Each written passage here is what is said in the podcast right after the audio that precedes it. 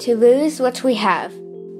We're often attached to what we've already had and worry about losing it, resulting in suffering constantly. In fact, is there anything that won't be lost? In the end, we can take nothing away with us, not even the transient possession we are treasuring now. Unfortunately, people of the mundane world cover their eyes willingly and try to ignore the fact as if by no thinking about it, nothing would happen. This is to live in delusions and obsessions, which, instead of reducing our pain, intensifies it.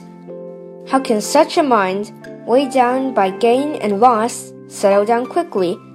There's nothing that belongs to us naturally. Everything is but the operation of causes and consequences.